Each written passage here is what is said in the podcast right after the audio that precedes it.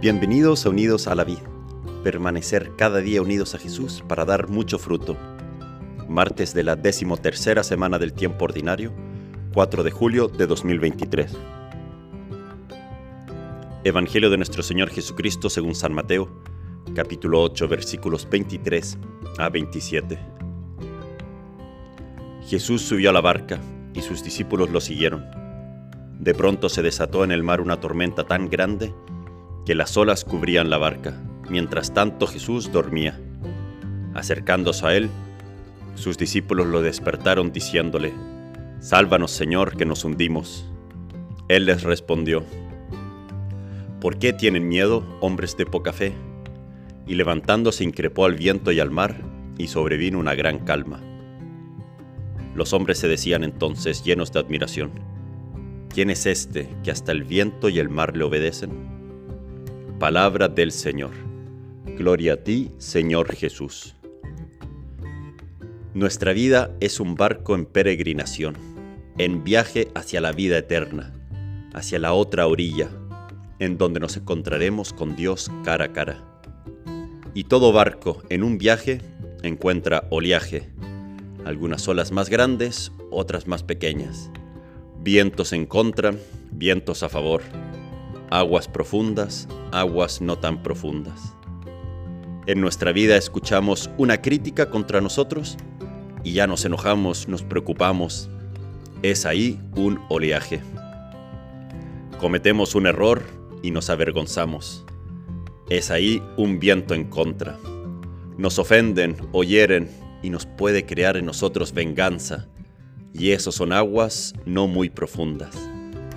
Y este oleaje este viento, estas aguas poco profundas, que han sido solo unos ejemplos, amenazan el barco de nuestra vida, y si la respuesta nuestra es enojo, venganza, dolor, vergüenza, es que nuestra fe se está adormeciendo. Cristo anda dormido en nuestra vida, y nos hemos olvidado de Cristo y tenemos que levantarlo.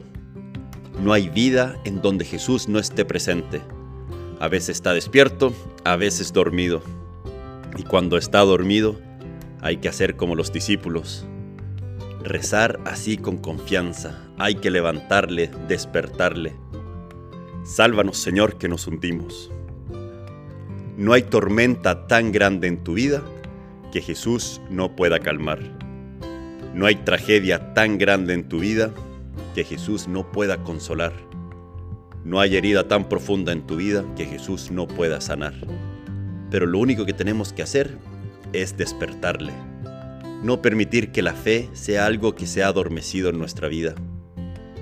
San Agustín dice, ven ahora Jesús a apaciguar las agitaciones de mi corazón, a fin de que en mí, en medio de todo lo que ocurre en mi vida, en medio de mis inseguridades, preocupaciones, problemas, encuentre la paz, esté tranquilo y pueda yo poseerte a ti.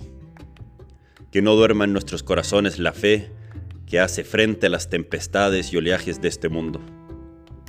Veamos que Jesús se levantó y dio órdenes al mar y estos se calmaron. Jesús puede traer verdadera paz en nuestra vida en medio de nuestro día a día, de la fatiga, de las preocupaciones, del quehacer de todos los días. Jesús no quiere sacarnos de esta travesía, no quiere sacarnos de nuestro barco, pero sí quiere traer calma, que en medio de las tormentas Jesús es más grande. Él no quiere quitarnos de la travesía, sino Él es más fuerte, más grande que todos mis problemas. San Agustín, para terminar con una frase de él, dice, Imitemos más bien a los vientos y al mar. Ellos obedecen al Creador.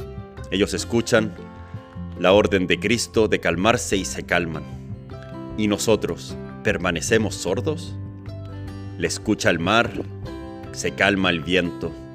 Y nosotros seguimos soplando con nuestras preocupaciones, con nuestras venganzas, con nuestro odio.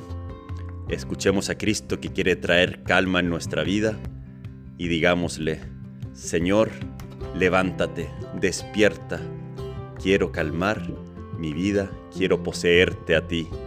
Mi corazón está inquieto, hasta que descanse en ti. Que Dios te bendiga.